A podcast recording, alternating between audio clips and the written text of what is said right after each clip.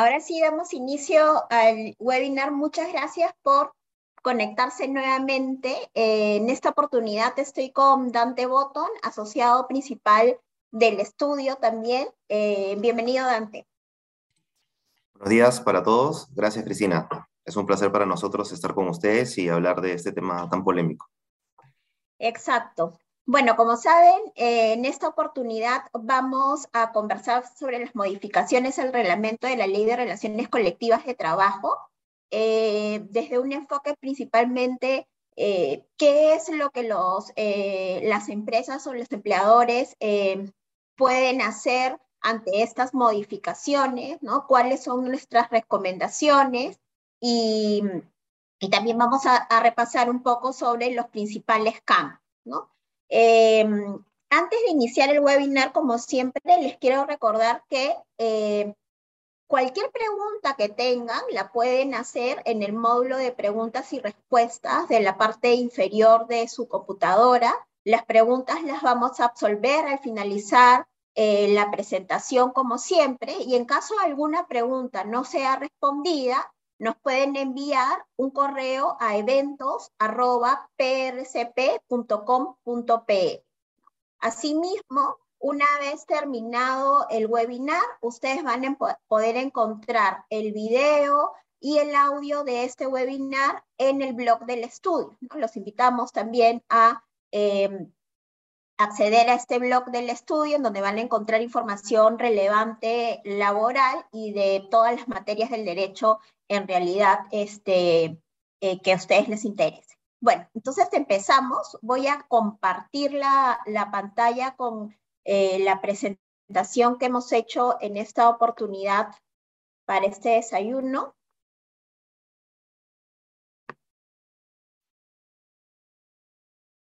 ¿Me avisas, Dante, si ya se ve? Sí, ya se ve, Cristina. Perfecto. Entonces vamos a hablar, como les dije, de este decreto supremo 14 de 2022-TR. La dinámica de este webinar va a ser un poco distinta a las dinámicas que hemos tenido anteriormente. Va a ser una suerte de ping-pong. Yo voy a dar una introducción y luego voy a eh, comentar eh, un cambio del reglamento, luego este Dante comentará otro cambio y así en cuanto a los principales cambios de esta, de esta nueva norma. Luego eh, vamos a brindar una serie de recomendaciones. Eh, vamos a hablar también sobre la posibilidad de entablar una demanda de amparo contra esta norma. Y finalmente, los dos, como siempre, eh, vamos a absolver las preguntas que realicen en el módulo de preguntas y respuestas.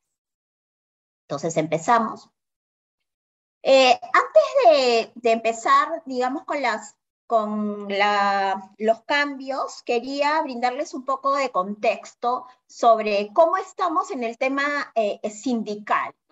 Eh, actualmente, solo el 23% de los trabajadores del sector privado formal ¿no? son formales, ¿no? Solo el 23% son formales. Por lo tanto, tenemos 77 de trabajadores del sector privado que son informales. De este 23% de trabajadores formales, solamente el 5% pertenece a un sindicato. Entonces hablamos de un porcentaje mínimo que en la actualidad está sindicalizado, está afiliado a algún sindicato existente.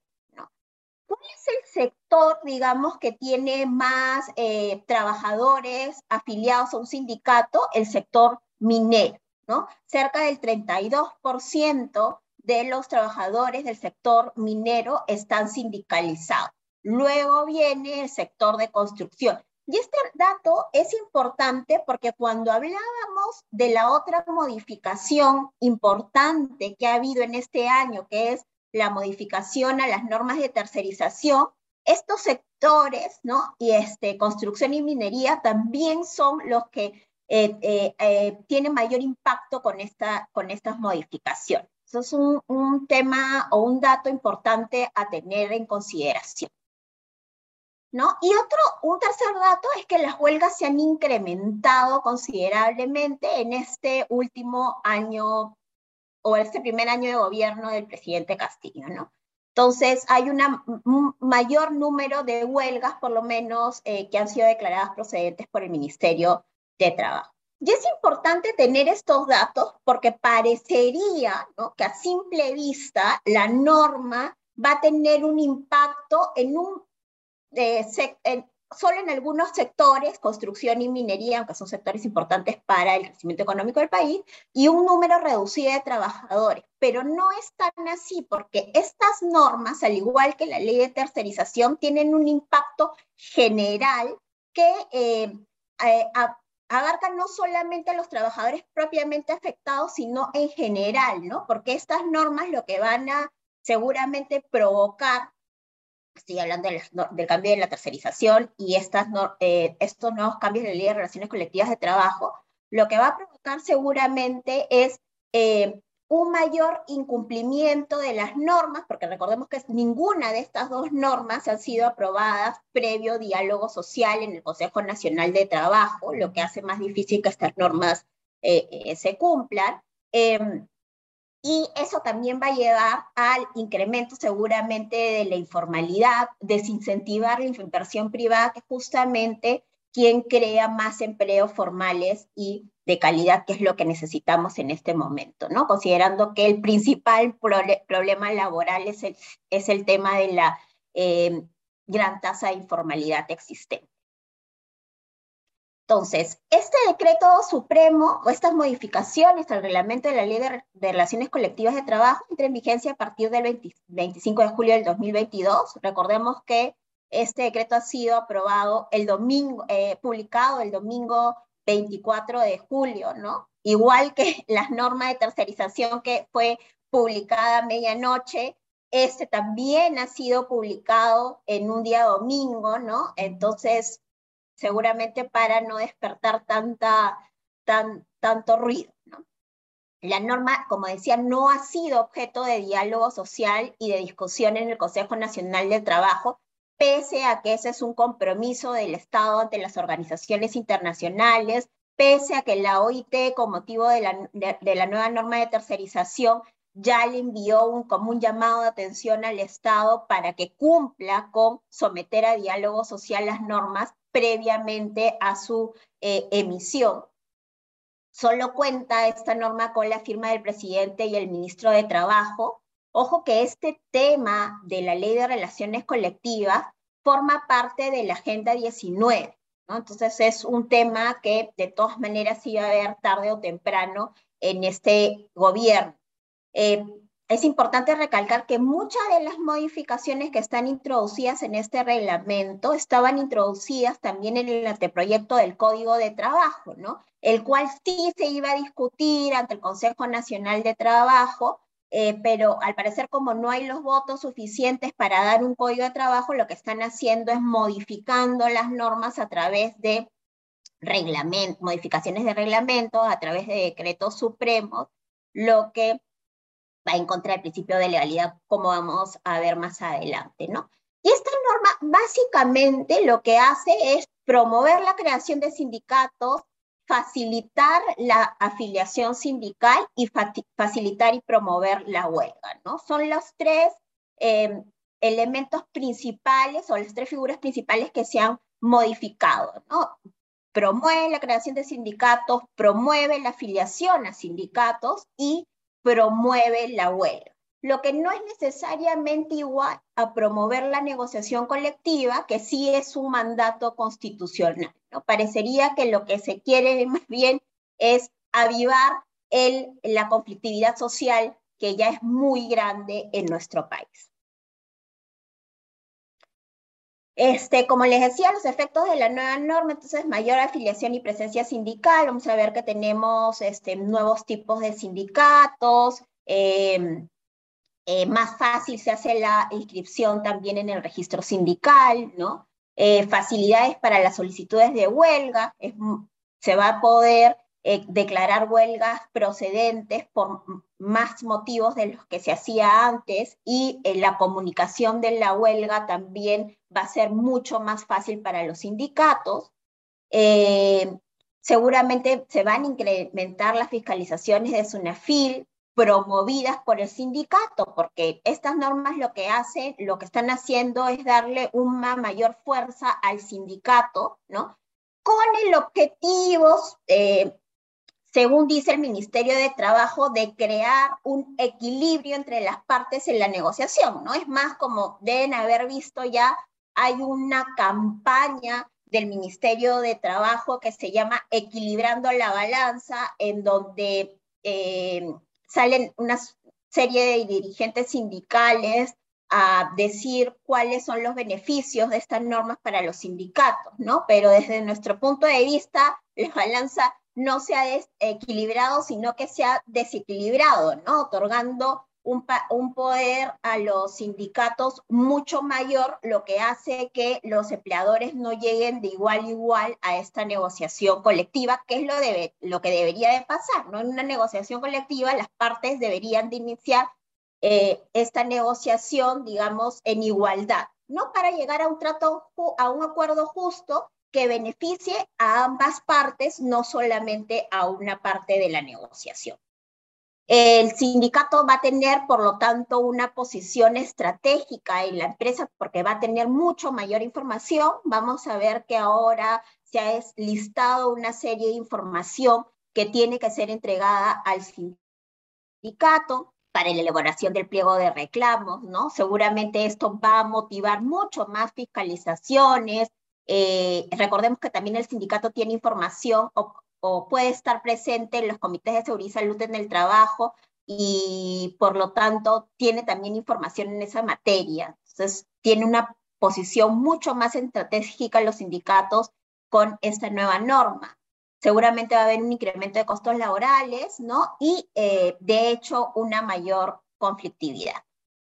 Ahora sí, entrando de lleno a las modificaciones, yo voy a comentar la primera modificación y luego Dante comenta la siguiente y así sucesivamente hacemos el, el webinar más dinámico. A ver, primero se cambia de alguna manera el ámbito de aplicación de la ley de relaciones colectivas de trabajo, ¿no? Eh, previamente a, indicar el cambio, es importante tener en consideración que el artículo 6 de la Ley de Relaciones Colectivas del Trabajo del TUO ya establecía una fórmula que hacía referencia a los trabajadores no dependientes de una relación de trabajo.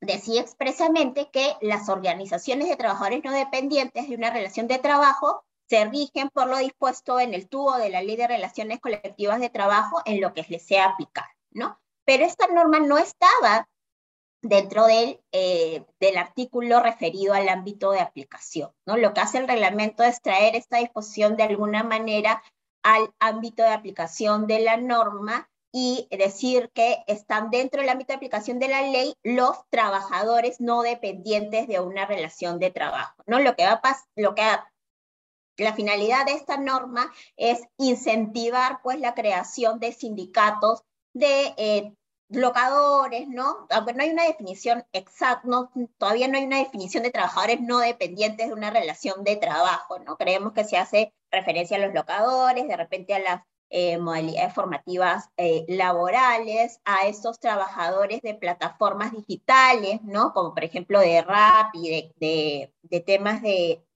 delivery, ¿no? Seguramente ellos, a ellos se refiere la norma y se posibilita que por lo tanto, estos trabajadores creen sindicatos, más que trabajadores son prestadores de servicios, ¿no? Estos prestadores de servicios creen sindicatos, por lo tanto, negocien colectivamente, puedan ir a huelga y, entre otros aspectos, ¿no? Entonces, este es el primer cambio eh, importante del reglamento. El segundo cambio, Dante. Sí, Cris, antes de pasar a este cambio, es importante tener en cuenta, como tú bien mencionabas, de que no se, el reglamento no puede cambiar el ámbito de aplicación de la ley. O sea, la única manera de cambiar el ámbito de aplicación de la ley es modificando la ley. Entonces, algunos cuando han revisado este tema, lo que comentan es, no, lo que está haciendo el reglamento es básicamente repetir el artículo 6 de la ley. Ese análisis, desde nuestro punto de vista, es incorrecto, porque el artículo 6 de la ley no hace alusión al ámbito de aplicación de la ley, solamente hace una pequeña referencia en que eventualmente alguna disposición de la ley podría serle aplicable a, esto, este grupo especial, ¿no? Lo que hace el reglamento más bien, Cristina lo conversábamos ayer, es ampliar el ámbito de aplicación de la ley. Un reglamento no tiene esa capacidad y esto sería claramente una violación al principio de jerarquía normativa. Claro. El, otro, seguramente eso va a fundamentar alguna acción de amparo contra la norma. Ahí vamos al final. eh, la otra modificación es, que seguramente ya la gran mayoría lo conoce, es los tipos de sindicato, ¿no? Eh, claro, ahora el reglamento, nuevamente, yendo en contra de lo que dice la ley de relaciones colectivas, eh, crea tres tipos de sindicatos nuevos, ¿no? Hace alusión al sindicato de grupos de empresas, sindicatos de cadenas productivas o de redes de subcontratación, o de cualquier otro ámbito que los trabajadores estimen convenientes, ¿no? Claro, hay algunos que han, su posición es que eh, los tipos de sindicatos previstos en la ley de relaciones colectivas son números apertus, ¿no? O sea, son eh, simplemente ejemplos que da la ley. Nuestra posición es que eso no es así, porque el legislador no ha establecido una, digamos, una disposición abierta de que, entre otros, ¿no? Por ejemplo, ¿no? No dice el artículo correspondiente a la ley de relaciones colectivas, los sindicatos pueden ser, entre otros, tales y tales, ¿no? No, simplemente hay una lista cerrada y lo que está haciendo esta lista cerrada es siendo modificada por el reglamento, situación que no es posible. Ahora, aquí un dato, Cristina, de lo que tú comentabas, ¿no? Si nosotros vamos al Código de Trabajo, esta era una de las disposiciones más importantes que estaban en, en el apartado de relaciones colectivas de trabajo, lo que denota de que el propio legislador, en ese caso el, el, quien elabora el Código de Trabajo, era consciente que para modificar los tipos de sindicatos necesitabas modificar la ley. Entonces, eh, hacerlo a través del reglamento también supone una eh, vulneración al principio de jerarquía normativa. Reconocida además, con lo que tú dices, reconocida eh, por, por, por, el, por, el, propio gobierno, por el propio ejecutivo, ¿no? Porque es el ejecutivo quien presentó el anteproyecto del Código de Trabajo. Exactamente. Luego tenemos la afiliación de los trabajadores eh, directamente a federación y confederaciones, ¿no? Esta, esta afiliación directa no está eh, reconocida directamente por, em, por la ley eh, de, relaciones colectivas de trabajo, ¿no? Es algo que ha sido incorporado en, esta, en este reglamento, tampoco, en esta modificación del reglamento, tampoco estaba en la anterior versión del reglamento pero ahora se permite que los trabajadores, así no estén afiliados a un sindicato, pueden afiliarse directamente a una federación o directamente a una confederación, ¿no? ¿Qué es lo que va a provocar esto? Bueno, mayor conflictividad al interior de la empresa, porque seguramente cuando negociemos, por ejemplo, la salida de un trabajador o estemos discutiendo con ellos o conversando cualquier eh, tema laboral, ya no vamos a tener sentado solamente al trabajador, sino al trabajador y al representante probablemente de la federación o de la confederación al que esté afiliado.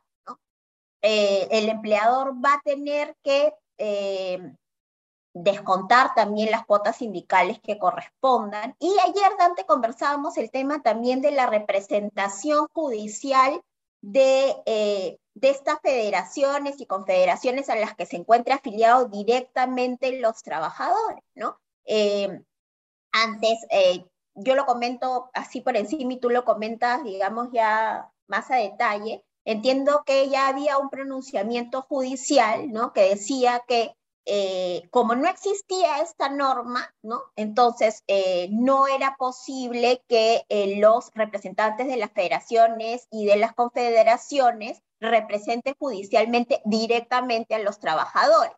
Pero en la medida que ya existe esta norma, esta representación judicial sí se habilitaría. No sé si nos puedes comentar más. Sí, correcto, Cristina. Hay una casación laboral que salió eh, hace poco, el 2 de junio, eh, que es la casación 90-21-2019 Callao. Y ahí lo que se discutió es si una federación tenía legitimidad para representar a un trabajador en una demanda de reposición, es decir, en una demanda que tiene que ver con un derecho individual, porque la reposición es un derecho individual, no es un derecho colectivo. Y lo que dijo la Corte Suprema es claramente sobre la base de nuestras reglas, es decir, de que eh, carecía la federación de legitimación para poder representar en estos temas de protección de derechos individuales, con lo cual dejaba abierta la puerta obviamente era para la protección de derechos colectivos. Pero con esta regla del reglamento, eh, habría que repensar si ese argumento o esa solución dada por la Corte Suprema se mantendría igual, habida cuenta de que ahora sí existe la posibilidad de afiliación directa a federaciones y confederaciones. Exacto, ¿no? En todo caso, sería nuevamente evaluado a la luz de esta nueva norma y que no nos sorprenda el hecho de que a pesar de no tener sindicato en nuestra empresa, cuando enfrentemos algún proceso judicial promovido por eh, los trabajadores, no vamos a tener necesariamente solo al trabajador y su abogado, sino también podríamos tener del otro lado a los representantes de las federaciones y confederaciones. ¿no? Entonces, ojo con ese dato. Y antes de pasar al siguiente tema, no quería dejar de comentar con relación a los tipos de sindicato que en cuanto a los sindicatos de oficios varios, se ha hecho una importante, eh, una importante este, modificación, ¿no? Porque antes solo se permitía la creación de sindicatos de oficios varios, ¿no? Eh, cuando no alcanzaba el número requerido para eh, crear otro tipo de sindicato. Ahora se ha borrado esta exigencia y por lo tanto se ha facilitado la creación de sindicatos de oficios eh, varios. ¿no? Eso está en, en, el artículo 5 de la Ley de Relaciones Colectivas de Trabajo, o sea que igual sería aplicable porque esta, el reglamento, como dijo Dante, no puede ir en contra de la ley, pero es un tema importante a tener en consideración y vemos una vez más que lo que se fomenta es la creación de cualquier tipo de sindicato. Eh, te toca, ¿no, Dante? Ya perdí la cuenta. No te preocupes.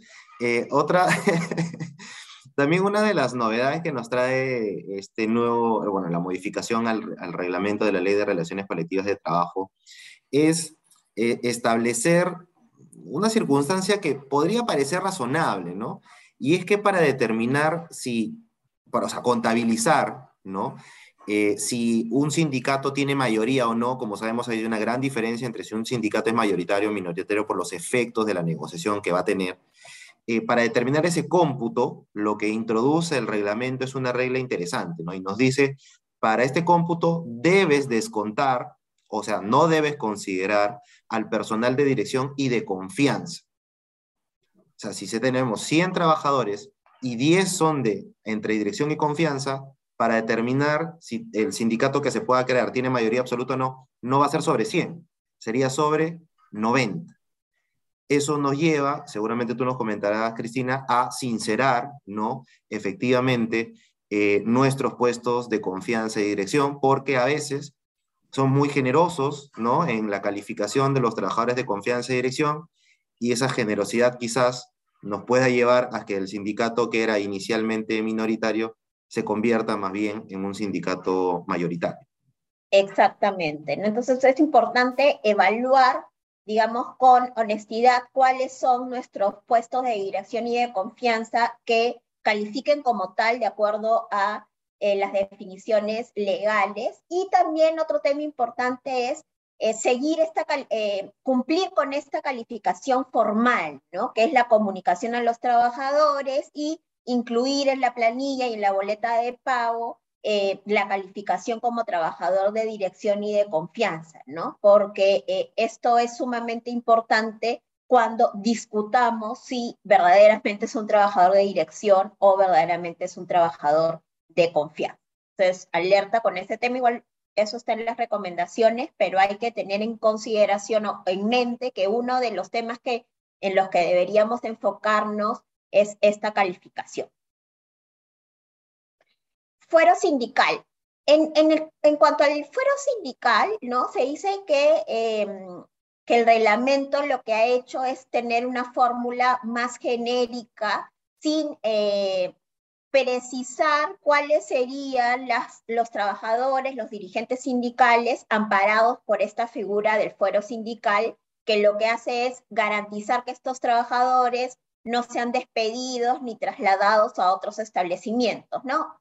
Que básicamente el fuero sindical al día de hoy se reduce a eh, garantizar que no sean trasladados a otros establecimientos sin causa justa, porque el hecho de no ser despedidos eh, al amparo del fuero sindical un poco ya perdió la fuerza debido a que actualmente existe una estabilidad de salida absoluta, entonces todos los trabajadores no pueden ser despedidos sin causa justa, pueden, tienen derecho a pedir la reposición salvo que sean trabajadores de dirección y de confianza.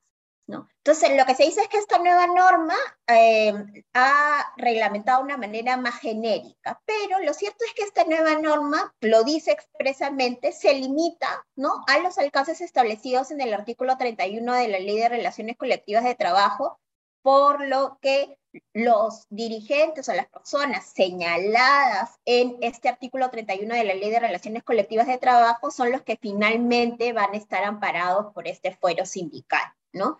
Eh, entonces, ojo con eso. Igual hay que leer este, esta norma reglamentaria a la luz de lo establecido en la ley, porque además así expresamente lo ha establecido esta nueva, eh, esta nueva disposición. ¿no? Extensión de beneficios, Dante. Sí, este es uno de los, de los cambios más notorios ¿no? que trae el, el reglamento eh, ¿sí, ¿Sí me escuchas, Cristina? Sí, sí, sí. perfecto. Eh, este es uno de los cambios más importantes que trae la modificación del reglamento, porque establece una regla muy puntual, ¿no? Establece una prohibición muy puntual, para ser más preciso. Nos dice este reglamento de que el empleador no puede extender de forma unilateral, se entiende que sí lo podrá hacer entonces de forma consensuada, pero dice de forma unilateral, los alcances de la convención colectiva a los trabajadores no comprendidos en su ámbito de aplicación. ¿Qué sucedía muchas veces? Se celebraba un convenio colectivo con un sindicato minoritario, porque como sabemos, con los sindicatos mayoritarios, eh, los alcances de la convención colectiva tienen alcance general, entonces lo que tiene que ver aquí es con los sindicatos minoritarios. Entonces lo que usualmente sucedía es que celebra un convenio colectivo con el sindicato minoritario y obviamente al eh, beneficiarse algunos trabajadores por temas de clima laboral, de eh, gestión de los recursos humanos, etc. Muchas veces los empleadores decían, oye, pero ¿qué hago con mis trabajadores no sindicalizados? Que incluso son la mayoría. O sea, no puede ser de que solamente hayan logrado mejoras salariales, condiciones de trabajo o incluso conceptos no remunerativos los trabajadores sindicalizados del sindicato minoritario. Entonces, ¿qué hacían? Extendían los beneficios a los no sindicalizados. Bueno, con esta regla lo que se pretende establecer, como les mencionaba, era crear una prohibición de extensión a los trabajadores no sindicalizados. Esto, Cristina, claramente va en contra, primero, de lo que ha establecido el Tribunal Constitucional en alguna jurisprudencia, de lo que ha dicho la Corte Suprema en diversos pronunciamientos, incluso de lo que eh, ha establecido la Corte Suprema en el octavo pleno jurisdiccional supremo. O sea, la Suprema ya había dicho en este octavo pleno de que sí se podía establecer una extensión unilateral e incluso vamos en contra de lo que ha dicho el Tribunal de Fiscalización Laboral, que ha analizado también este tema y ha permitido de que se puede extender unilateralmente. Básicamente, Cristina, más allá de verlo desde el punto de vista de la empresa, sería importante ver estas circunstancias desde el punto de vista de los demás trabajadores. O sea, los demás trabajadores, todos los trabajadores de un empleador, tienen derecho a lograr mejoras remunerativas. Entonces, esta regla violenta frontalmente el derecho a la libertad sindical negativa, porque significaría que yo, por no estar sindicalizado, tendría el empleador la imposibilidad de extender el convenio colectivo lo que me iba a beneficiar. Claro, es una suerte de que te castigo, ¿no? Por no estar sindicalizado y prácticamente te castigo con una congelación de sueldo. Exactamente. Y esto incluso, Cristina, es, es llamativo porque cuando uno lee la exposición de motivos o un poco qué es lo que ha estado detrás, lo que se dice al darse este Decreto Supremo 14.022, es que supuestamente lo único que está haciendo es tener en cuenta los pronunciamientos de la OIT. Así comienza, ¿ah? diciendo, eso es incorrecto, porque si revisamos los pronunciamientos, por ejemplo, del Comité de Libertad Sindical, que es uno de los órganos de control de la Organización Internacional del Trabajo, eh, el, Comité de Libertad Sindical ha dicho de que no es, no está prohibido, no significa ninguna violación a ningún derecho las extensiones unilaterales de los convenios colectivos. Y esto es muy lógico, pues porque no podría eh, establecerse una regla de, o de perjuicio a los trabajadores. Sea, significaría, como tú bien dices, de que simplemente me castigan porque no estoy en el sindicato cuando todos sabemos que existe el derecho a la libertad sindical negativa. Merezco igual respeto si estoy sindicalizado como si no estoy sindicalizado. Y este es uno de los aspectos muy notorios, que ya lo vamos a decir más adelante, que pueden ser tutelados a través de una demanda de amparo. Exacto, ¿no? Eh, eh, o sea, a ver, lo que dice antes es muy cierto. O yo creo que aquí hay tres, tres temas principales, ¿no? Uno es el derecho a la libertad sindical positiva y negativa. O sea, todos los trabajadores tienen la libertad absoluta y el derecho absoluto a decidir si se afilian o si no se afilian o si se desafilia, ¿no es cierto? En cualquier momento sin estar sujeto a ninguna condición. Nadie puede ser obligado ni a afiliarse, ni a desafiliarse, ni a no afiliarse. Entonces, ojo con eso. El otro tema es el tema también de la igualdad salarial, que también es un derecho eh, constitucional. Y el otro tema es la libertad de empresa, ¿no? La libertad del empleador también de gestionar eh, políticas eh, remunerativas para los trabajadores eh, no sindicalizados, ¿es cierto? Em, en todo caso, en este caso en específico, se podría recomendar tener una política remunerativa, escrita, ¿no? debidamente comunicada al personal para que aplique a eh, los trabajadores no sindicalizados, ¿no? Y en el caso de no tener sindicato, tener también una política escrita remunerativa, que ya es una obligación, ¿no es cierto? En donde se contemplen todas estas posibilidades que podrían surgir en caso se cree un sindicato, porque ahora ya va a ser más fácil crear un sindicato. O contar con delegados, ¿no? Que, que no es un tema que esté en esta diapositiva, pero aprovecho en comentarles que la modificación al reglamento lo que hace es también facilitar no solamente la creación de sindicatos, sino facilitar que haya, en ausencia del sindicato, por no existir el número mínimo en una empresa para constituir un sindicato, que son 20 trabajadores, en estas empresas va, a ser mucho más fácil que cuenten o elegir a dos delegados, ¿no? con los que también se tendría que negociar eh, colectivamente, porque antes para la elección de estos dos delegados era necesario que sean elegidos por la mayoría absoluta de los trabajadores de la empresa. Ahora no es así.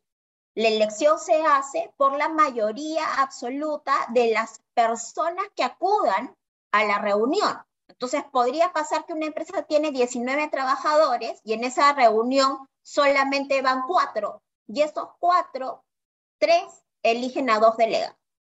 Con eso ya sería suficiente para no contar con un sindicato, sí, con dos delegados que eh, van a tener la misma suerte de representación en el caso de la negociación colectiva y los demás derechos colectivos.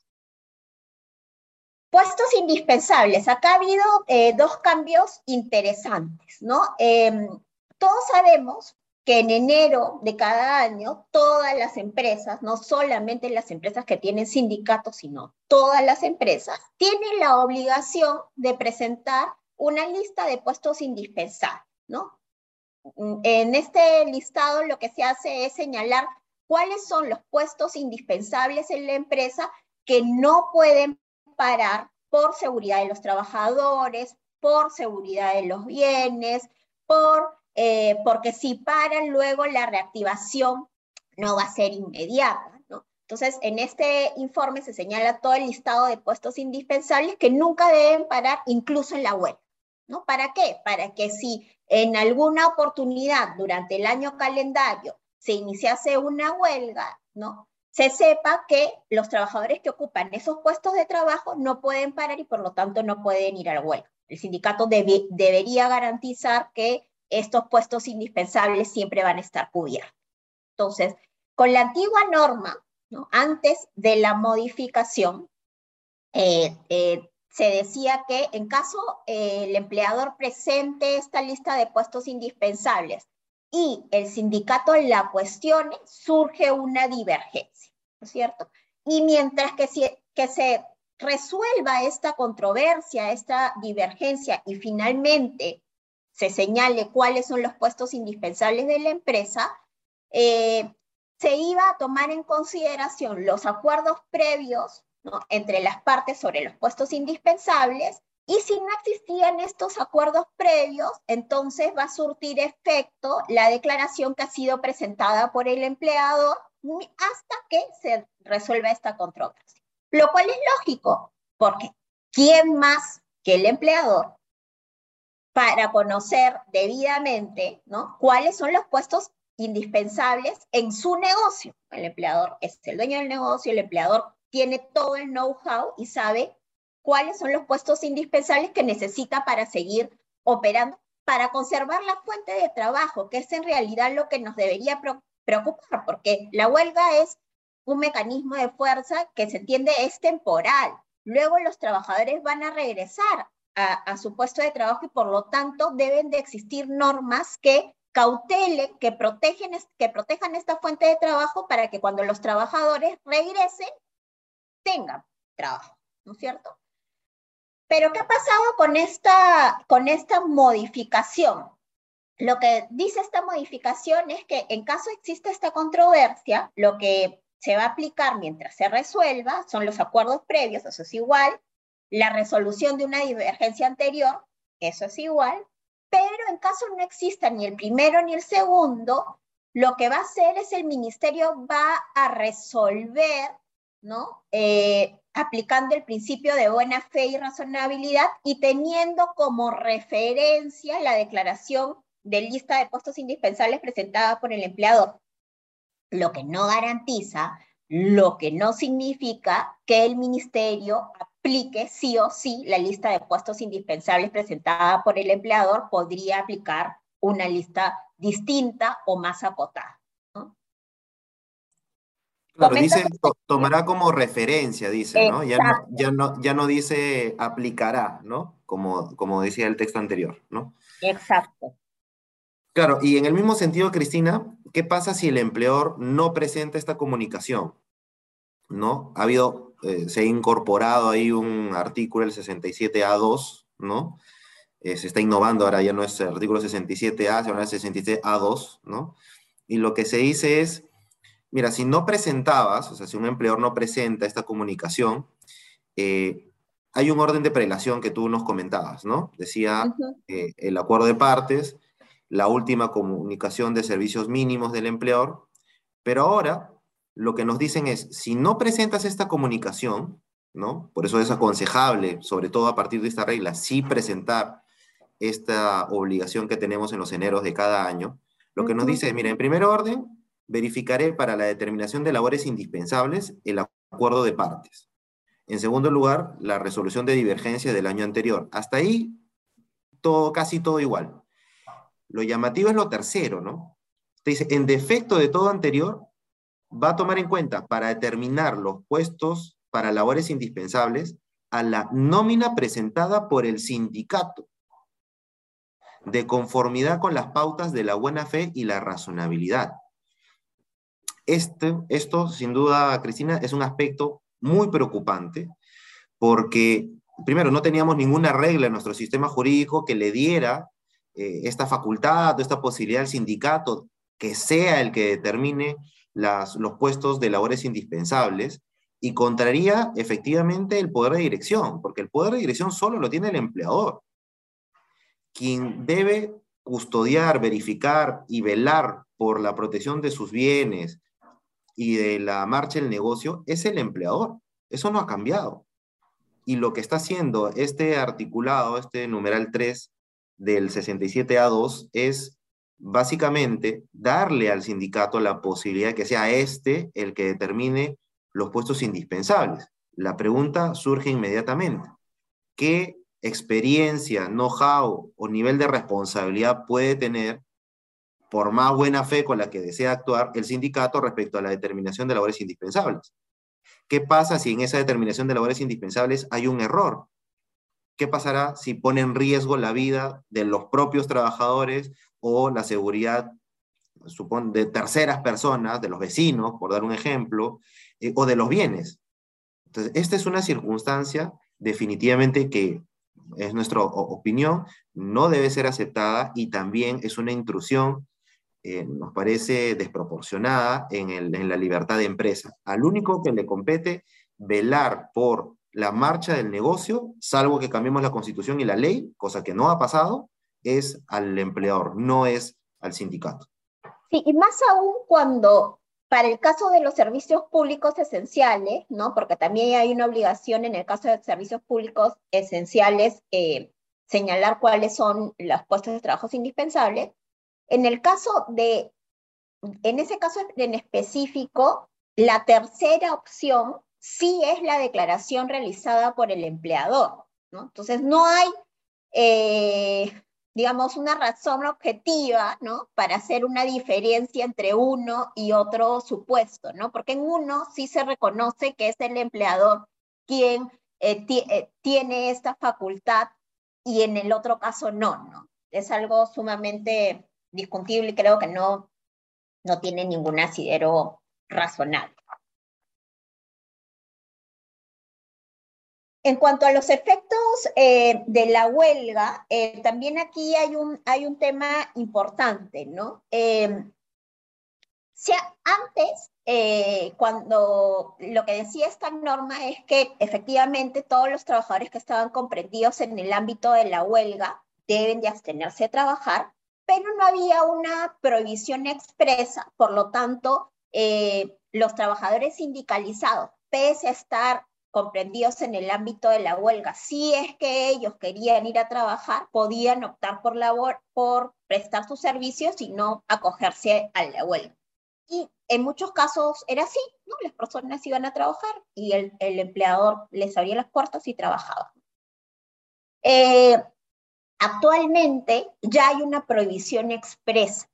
Se dice que el empleador se encuentra prohibido de facilitar el acceso al centro de trabajo, a sus labores, al personal que está comprendido en la web, ¿no? Y en general a realizar cualquier acto que impida o obstruya el libre ejercicio de la web, ¿no? Asimismo, esta norma lo que eh, prohíbe es que el empleador pueda organizar internamente, ¿no? Eh, y organizarse internamente para cubrir aquellos puestos de trabajo que son ocupados eh, por los trabajadores que están en web, ¿no? Entonces, esto también es un, es un tema eh, discutible porque, eh, digamos, una vez más, no se piensa en la conservación de la fuente de trabajo, sino más bien está pensada la norma, creo yo, en avivar la, el, conflicto, la conflictividad y no necesariamente llegar a un trato que sea justo para ambas entrega de información. Sí, Cris, aquí, eh, bueno, lo que la regulación que teníamos antes es que la información a proporcionar, en, como sabemos, cuando hay un conflicto colectivo, es, es, era habitual que el sindicato solicitara información económica, financiera y laboral, ¿no? Antes la regulación que teníamos era de que la información eh, a entregar era determinada de común acuerdo, ¿no? Y que si esto no era posible, lo determinaba la autoridad administrativa de trabajo, ¿no? Ahora lo que tenemos es que una regulación mucho más exigente para los empleadores, lo que nos dice es que a petición del sindicato, el, em, el empleador debe proporcionar la información necesaria relacionada con el ámbito negocial, establece un plazo para la solicitud, ¿no? Y un plazo de entrega también.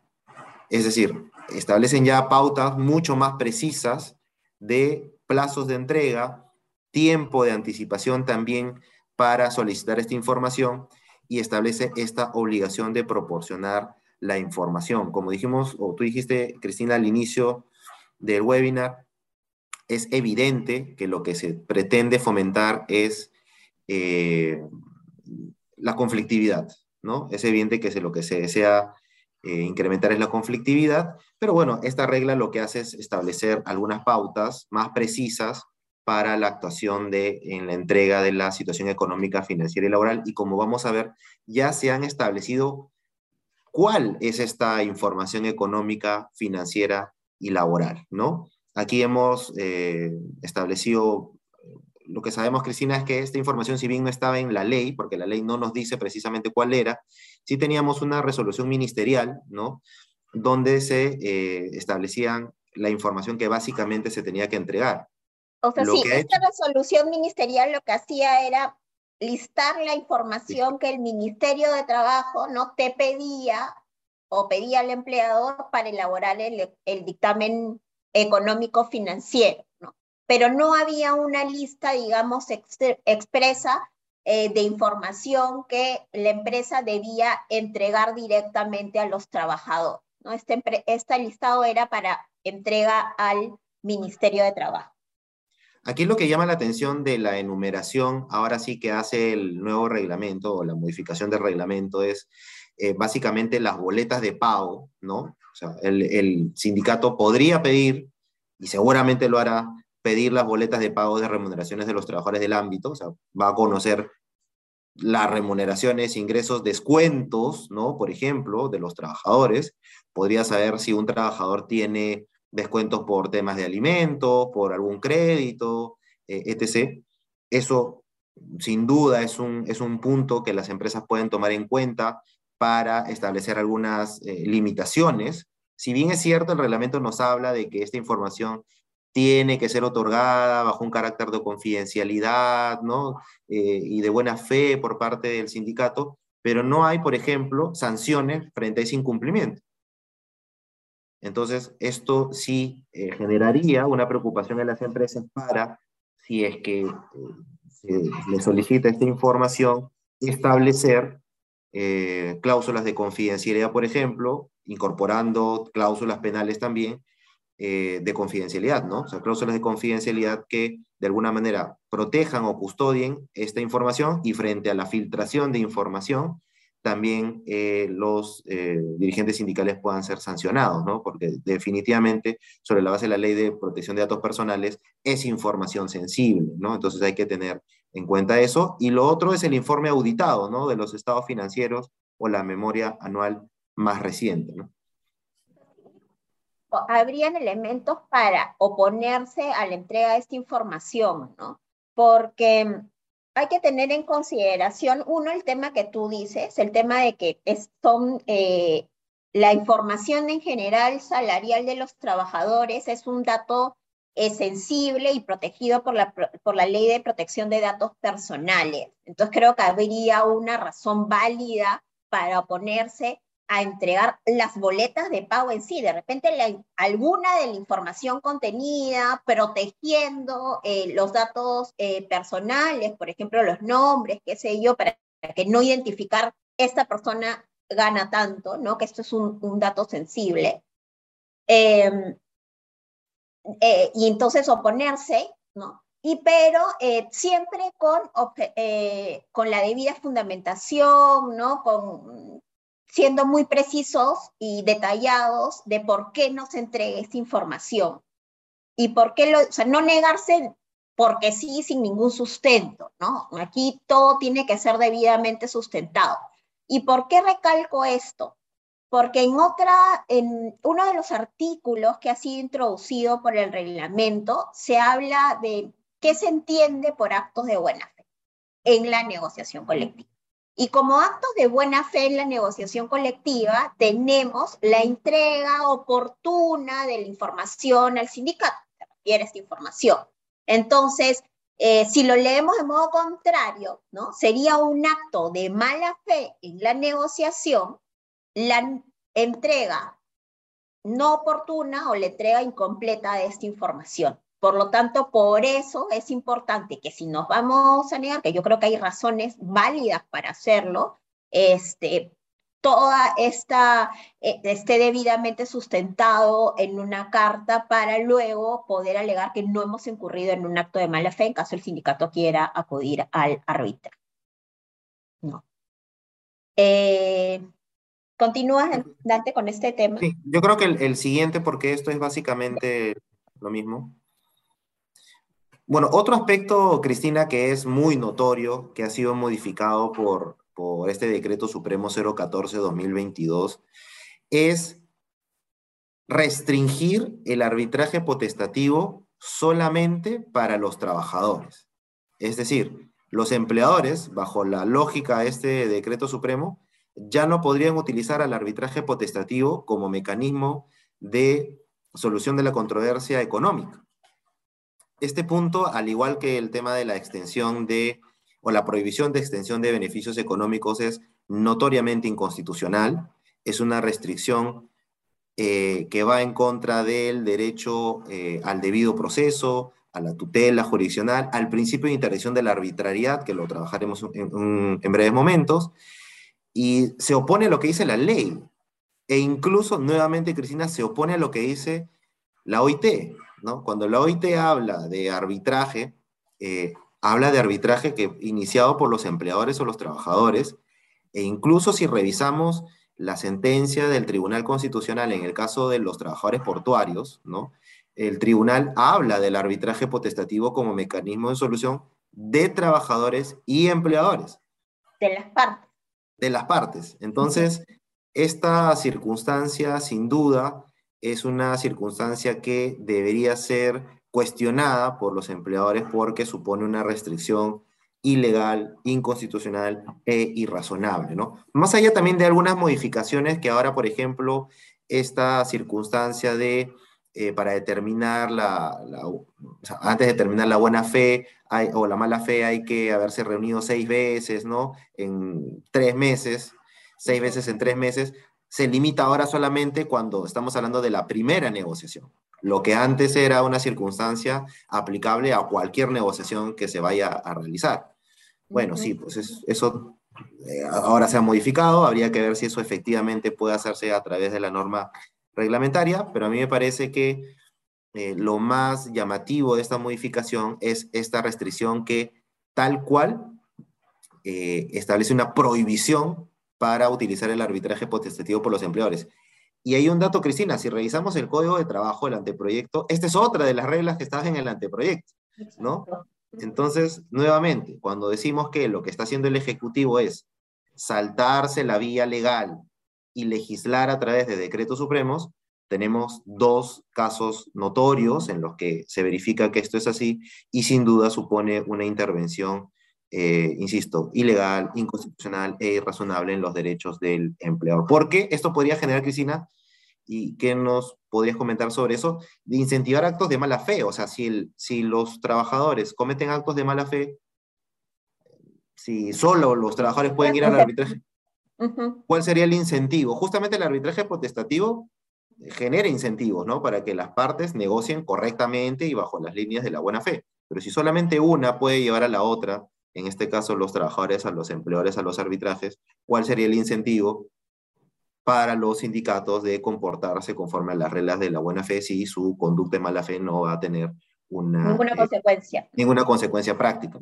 Este, de acuerdo. Y, o sea, esta, esta modificación, una vez más, eh, hace evidente el desequilibrio que se origina con este exceso de empoderamiento al sindicato irracional, ¿no? Eh, sin ningún eh, objetivo razonable. ¿no? Aquí hay un empoderamiento ilimitado del sindicato y además eh, también pone en evidencia que poco le interesa, ¿no? o poco interesaría a la luz de esta norma llegar a que la, poco interesaría que las partes lleguen a un acuerdo en trato directo. Porque la idea de incluir este requisito de que para ir a un arbitraje tenían que pasar tres meses por lo menos de negociación y seis reuniones de trato directo, era incentivar a las partes a que por lo menos se sienten. Y tres meses es un plazo, digamos, razonable, ¿no? Para, para ver si es que se puede llegar a un acuerdo o no. Entonces, por lo menos siéntense y conversen, era lo que intentaba decir esta red, ¿no? Ahora, no, no, no hay ese incentivo, cuando lo lógico y lo más sano siempre es llegar a un acuerdo entre las partes de manera directa. En este caso no se está incentivando eso, sino una vez más se da un exceso de empoderamiento al sindicato, quienes eh, no tienen ninguna sanción si es que actúan de mala fe, porque el empleador, como he dicho antes, no los va a poder llevar al arbitraje potestativo, tienen carta libre, digamos, para actuar de mala fe desde el día uno de la, eh, de la negociación, porque no van a tener pues ninguna consecuencia negativa para ellos. Y eh, antes de terminar, en general quería precisar que, o sea, los, en todos los tipos de arbitraje, ¿no? Eh, quienes pueden iniciarlo son no solamente el arbitraje potestativo, eh, son los trabajadores, ¿no? Entonces, ojo con eso porque en general se le ha quitado la facultad al empleador de poder resolver la controversia mediante un arbitraje, ¿no? Salvo en el caso del arbitraje este voluntario que se le dice cuando eh, un, ah, eh, ya estamos en huelga, ¿no?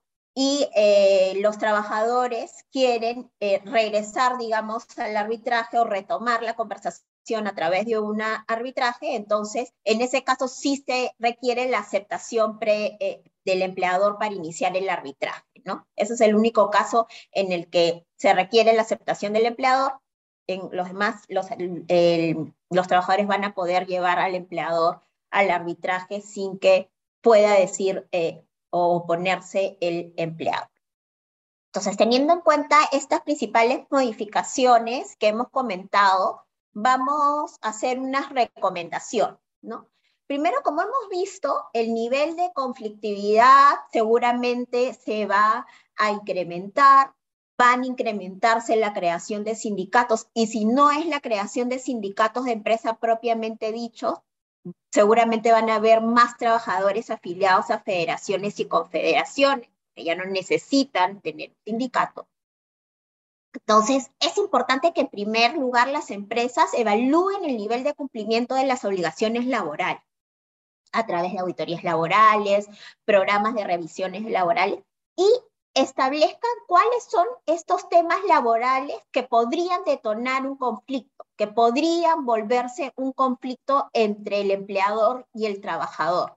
Y una vez identificados estos temas, realizar un plan de acción, ¿no? Para ver cómo mejoramos esto para evitar conflictividad, porque cuando existe conflictividad es que tenemos estos problemas de relaciones colectivas de trabajo. Entonces, la primera recomendación es evaluar el nivel de cumplimiento de obligaciones laborales a través de auditorías, programas de revisión laboral, elaborar matrices de cumplimiento de obligaciones laborales, porque estas matrices lo que nos eh, facilita es tener un listado de todas las obligaciones laborales que debe cumplir la empresa de acuerdo a la, actividad que ejerce, ¿no?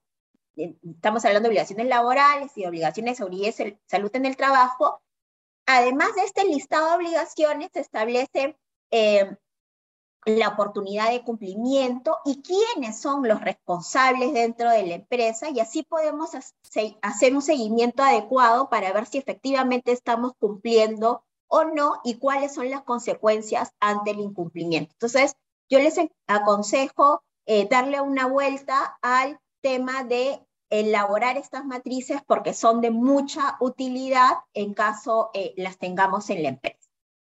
Mejorar canales de comunicación y denuncias, evidentemente esto va mm, en línea de, evitar la conflictividad, ¿no? Tener una buena comunicación con los sindicatos, con los sindicatos y en general con los trabajadores, una comunicación asertiva, siempre comunicando cuáles son las buenas prácticas dentro eh, de la empresa, ¿no? Y eh, escuchando también las necesidades de los trabajadores capacitar al personal en materia de relaciones colectivas, sobre todo al personal que, negocia colectivamente, ¿no? Hay que capacitarlos en función a estas nuevas normas y a la par revisar las estrategias que estamos usando como empleadores eh, al momento de negociar colectivamente, ¿no? A la luz de estas nuevas normas eh, nuevamente.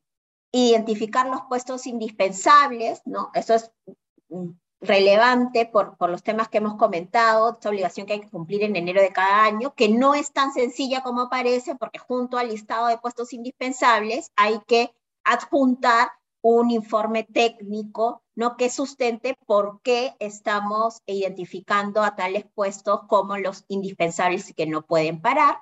Calificar formalmente al personal de dirección de confianza va a ser sumamente importante, como dijo Dante, para determinar si estamos ante un sindicato mayoritario o no, porque ahora los trabajadores de dirección de confianza salen de la base de cálculo para determinar este tema. Eh, fortalecer las cláusulas de confidencialidad en el manejo de la información, también esto es muy importante, ¿no?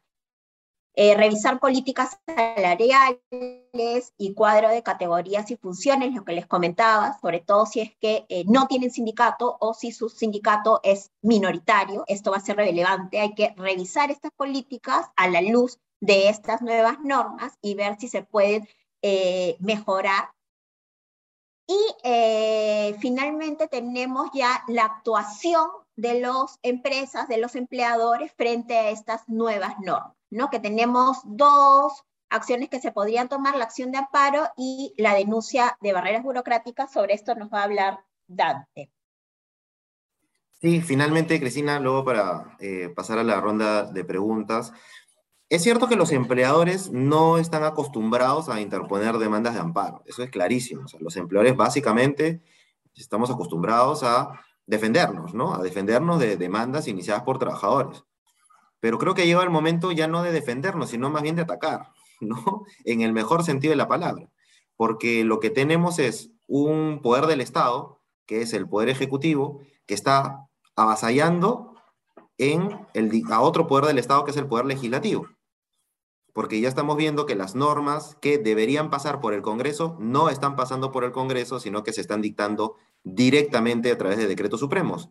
Ejemplos clarísimos, el decreto supremo 1-2022 y ahora el 14-2022. Lo único que nos queda entonces es utilizar al último poder que tenemos, que es el Poder Judicial, que a la vez controla a ambos poderes del Estado. El Poder Judicial controla tanto la actuación del Poder Legislativo como la actuación del Poder Ejecutivo. Entonces, si esto es así, sí recomendamos a nuestros eh, clientes de que interpongan demandas de amparo. Lo hemos hecho, Ya para los casos del Decreto Supremo 1-2022. A través de una demanda de amparo se puede cuestionar eh, la violación de derechos fundamentales por una de, los empleadores. Los empleadores tenemos derechos constitucionales, derechos fundamentales, no debemos olvidar de eso, y lograr la inaplicación de estas normas. Ese es el efecto práctico, que estas normas ya no surtan efectos jurídicos al ser eh, inaplicadas para el caso en concreto. Claro, el, digamos, lo, malo de la demanda de amparo es que solo va a lograr una inaplicación para cada empresa que interponga la demanda. No tiene efectos eh, extensivos para todos los empleadores, lo que sí ocurriría con, por ejemplo, una demanda de acción popular. Pero ¿cuál es el problema de la acción popular? Pues que como tiene efectos generales, es como que simplemente eh, te sometes a lo que se pueda decir en determinada sede y puedes terminar perjudicando a todos los demás empleadores, ¿no? Y estos ejemplos ya tenemos, ¿no? ¿Cuáles son los principales derechos fundamentales que podrían alegarse en eventuales demandas de amparo? Ojo, no todos los artículos del Decreto Supremo 14-2022 TR podrían ser inaplicados. Hay algunos que son notoriamente violatorios de los derechos de los empleadores, que ya los hemos mencionado. Por ejemplo, el principio de interdicción de la arbitrariedad. Dentro del principio de interdicción de la arbitrariedad podemos alegar la violación del principio de jerarquía normativa. Si tenemos normas dictadas que violan la ley o la constitución, lo que estamos, eh, frente a lo que estamos es frente a un decreto supremo que está comportándose de manera arbitraria totalmente, porque eso no es permitido en ningún sistema jurídico, ya lo habías mencionado, Cristina, se afectan diversos artículos, la libertad de empresa de los empleadores, la libertad de contratación y también el derecho a la libertad sindical negativas, ¿no? Entonces, estos son, grosso modo, los derechos fundamentales o constitucionales que podrían ser alegados por los empleadores y buscar la inaplicación de diversos extremos del decreto supremo para que no sean exigibles a los empleadores. Y esto eh, viene acompañado también, Cristina, de eh, una denuncia de barreras burocráticas que, claro, acá tendría que hacerse un análisis mucho más puntual de cuáles son los aspectos que podrían cuestionarse ante el INDECOPI, ¿no? Pero eh, es importante ir acostumbrándonos porque si esta lógica sigue así, vamos a tener que seguir recurriendo al Poder Judicial para controlar la actuación del Poder Ejecutivo y la posibilidad de plantear medidas cautelares, en la acción de amparo, ¿no, Dante? Sí, claro, en la, en la, demanda de amparo es posible, como en la gran mayoría de procesos judiciales, interponer una, una medida cautelar que logre la inaplicación de diversos extremos del decreto supremo. Claro, a diferencia del 1-2022, Cristina, de la, del reglamento de la ley de tercerización, claro, ahí era inaplicar todo el decreto supremo, porque todo era básicamente un solo paquete, ¿no? Aquí tenemos diversas disposiciones que tratan diversos temas y lo que tendría que estudiar cada empleador es ver qué aspecto de este decreto supremo considera violatorio de sus derechos fundamentales y sobre esos artículos solicitar la inaplicación para eh, cada empresa. Efectivamente. Ay. Qué. Terminamos, ¿no? Perfecto, entonces vamos con la ronda de preguntas. Eh, a ver, la primera pregunta es, eh, ¿cuál es el beneficio para el trabajador de afiliarse a una federación o confederación? Bueno, ya lo hemos eh, señalado, pero básicamente es, o sea, primero, en el caso exista algún tema que negociar con el empleador, seguramente va a poder acudir a los representantes de las federaciones y confederaciones para que lo ayuden en la negociación o sea, va a ser una parte más en la negociación. Eh, también podría no tener la representación, o sea, los representantes de las federaciones y confederaciones representar judicialmente a estos trabajadores individualmente afiliados a estas organizaciones, ¿no? El, empleador le va a tener que descontar la cuota eh, eh, sindical y eso básicamente, ¿no? Luego,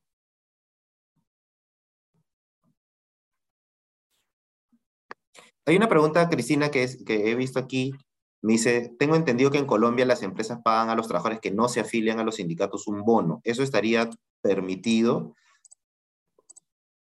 A ver, este, en cuanto a los bonos, ya, ya son afil y también la Corte Suprema se ha pronunciado que, por ejemplo, el bono por cierre de pliego ¿no? puede ser extendido a los trabajadores no sindicalizados en el caso de un sindicato minoritario. ¿no? Eso ya prácticamente está em, así determinado, porque se dice que el bono por cierre de pliego, pues no habría ninguna justificación para hacer extensivo ese beneficio a los trabajadores no sindicalizados. Es un bono que se tiene que quedar en el ámbito de los trabajadores sindicalizados, porque si no, se entiende que sí se estaría afectando a la libertad eh, de, de, afiliación, de sindicalización.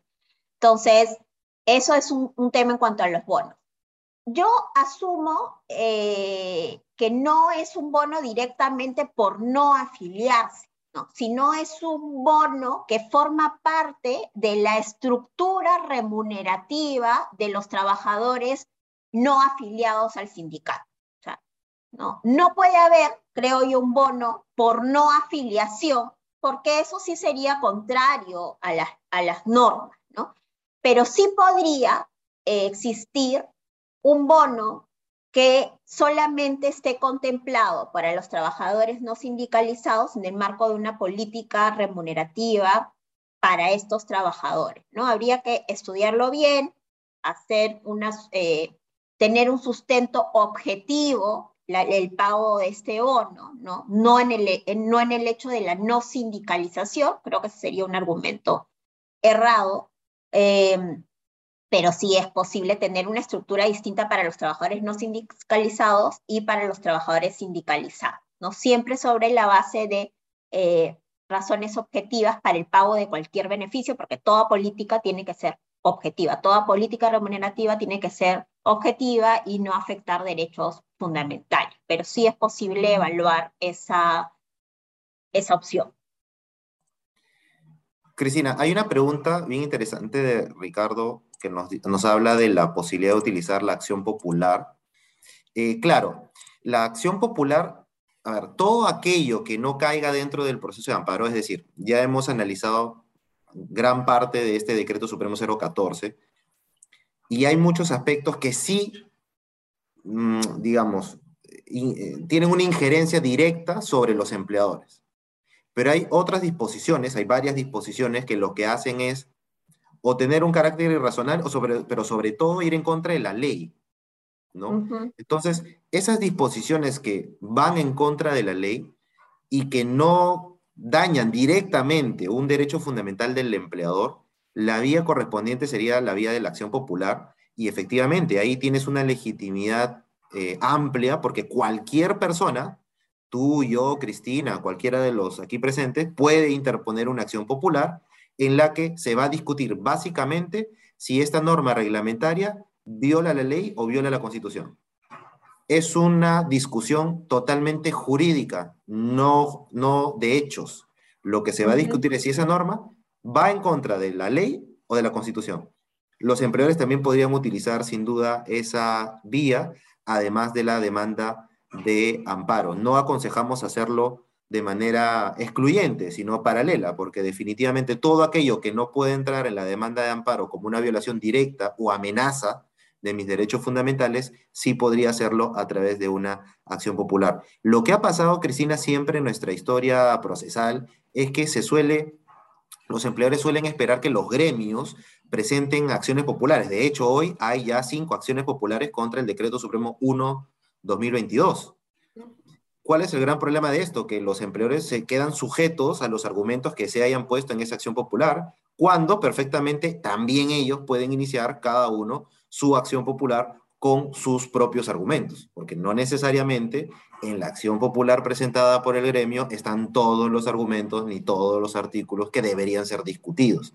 Entonces, eh, siempre es recomendable eh, también estudiar esa, esa opción, porque sin duda eh, ese es el proceso constitucional a utilizar cuando no estamos hablando de violación directa de derechos fundamentales. Exacto. Hay otra pregunta que dice que respecto a los puestos indispensables, si el sindicato no presentó la divergencia en el plazo legal y se aceptó, por lo tanto, de manera tácita los puestos indispensables presentados por el empleador, eso puede tomar, tomarse como un acuerdo previo conforme lo establece la modificación del reglamento. Considero que sí, o sea, si es que el, el empleador presentó una lista de puestos indispensables y el sindicato no la observó, ¿no es cierto? Se entiende que está de acuerdo y por lo tanto esa lista debería primar, creería yo, como un acuerdo entre las partes en caso eh, no se presente la comunicación de servicios mínimos en el año siguiente o mientras exista una divergencia posterior. Esa debería ser la que debería primar porque se entiende que hay acuerdo entre las partes. Si no lo observo, hay acuerdo. Dice, ¿qué sucedería si dentro de mi comunicación de puestos indispensables eh, tengo un puesto que es desempeñado por un trabajador sindicalizado? ¿Estaría incumpliendo la norma respecto a prohibir el ingreso de esta trabajadora? O sea, lo que hay, o sea, uno identifica los puestos indispensables en función de los puestos, ¿no? no de las personas que los ocupan, ¿no? No si lo ocupa Juan, si lo ocupa Cristina, si lo ocupa Dante, no importa si, si estas personas están afiliados o no al sindicato, porque no estamos evaluando personas, sino estamos evaluando puestos de trabajo. ¿Cuáles son los puestos de trabajo indispensables? ¿no? Y en función de eso se, se realiza esta lista. Eh, la idea de esta lista es que eh, en caso de huelga, el sindicato garantice que estos puestos van a ser cubiertos, ¿no? Porque son puestos indispensables. Por lo tanto, no tendría que haber ninguna afectación si es que se deja entrar a esta persona a trabajar en estos puestos indispensables, porque se requiere su presencia justamente para continuar con la actividad empresarial. Entonces creo que no habría ni un problema. ¿Alguna otra pregunta, ves, Dante? Sí, hay varias, pero no sé si quizás respondemos una o dos para... Ya, una o dos más. A ver, dale con una mientras que leo. Una preocupación general que veo aquí, Cristina, en, varias preguntas, encuentro un, un, patrón, que es que hay una preocupación de que si las empresas van a tener que negociar colectivamente ahora con confederaciones o federaciones a propósito de ahora esta afiliación directa. Sí, o sea, más que negociar es que de repente se les va a aplicar ahí algunos alcances, ¿no? O sea, del, del convenio, ¿no? Ahí hay que, estudiarlo caso por caso, pero de hecho van a, va a haber alguna, alguna afectación directa por la eh, afiliación de, la de los trabajadores a la federación o la confederación, ¿no? Que sería un efecto quizás un poco más indirecto, pero posible definitivamente, ¿no? Pero quizás lo, más inmediato va a ser que eh, ya no te vas a sentar a negociar cualquier tema con el trabajador, sino que vas a tener al trabajador y al, eh, a la federación o la confederación sentada contigo, ¿no? Lo que obviamente genera eh, mayor dificultad en cualquier negociación, en una extinción, por ejemplo, de vínculo, en una falta grave, en, un acto de hostilidad, o sea, ya no te va a llegar la carta del trabajador, sino te va a llegar la comunicación directamente de la federación a la confederación. Em, después preguntan si en qué oportunidad se debe presentar la información al sindicato esta entrega de información se, debe presentar en el marco de una negociación colectiva. Justamente es la información que supuestamente necesita el sindicato para elaborar un pliego de reclamos teniendo en cuenta cuál es la situación económica y financiera de la empresa. Para que no sea un pliego de reclamos, digamos, excesivo. De ahí, en caso no hayamos comunicado la lista de los puestos indispensables, podemos regularizarlo y cómo. La norma, la ley te dice que la lista de puestos indispensables la tienes que presentar dentro del primer trimestre, eso de cada año, eso dice la ley. El reglamento acota este plazo a enero de cada año. No. En el caso de servicios públicos esenciales, se dice que se puede presentar en cualquier momento posterior antes de la declaratoria de huelga. No hay una fórmula similar para el tema de los puestos indispensables que no son servicios públicos esenciales, pero yo creería que se podría seguir la misma regla y se podría intentar, o sea, podría intentar presentar este listado de puestos indispensables prese a que ya estamos fuera del plazo, ¿no?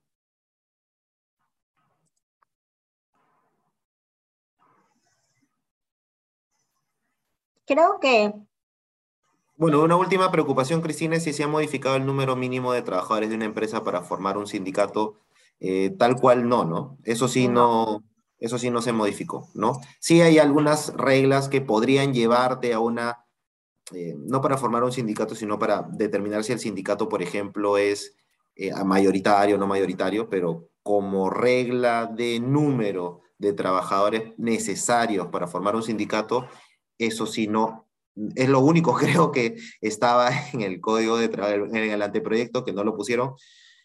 Bueno, pues eso hubiera sido ya, si esto es notorio, lo que hemos conversado, eso hubiera sido ya flagrante, ¿no? Este, eso no. Sí, pero igual, o sea, no se ha eh, modificado eso, pero también hay que tener en consideración que si tenemos una empresa de menos de 20 trabajadores, ¿no? Porque 20 trabajadores es el mínimo para constituir sindicatos, si tenemos una empresa de menos de 20, eh, sí se ha hecho más fácil la elección de estos delegados, en reemplazo del sindicato, ¿no? que no se puede constituir porque no hay número mínimo de trabajadores para constituir.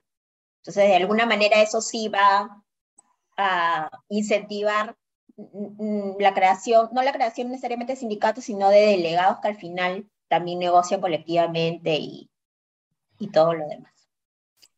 Bueno, Creo que eso es lo, principal. Con eso terminamos este webinar. Igual si tienen alguna pregunta que no haya sido contestada, la pueden enviar al correo eventos.prcp.com.pe y van a encontrar el blog tanto en video como en audio de este webinar en el, en el, en el blog del estudio. Ahí van a poder encontrar este, este webinar si es que lo quieren chequear después. Bueno, gracias Dante por la participación. Gracias a ti, Cristina. Que todos estén bien y hasta una próxima oportunidad.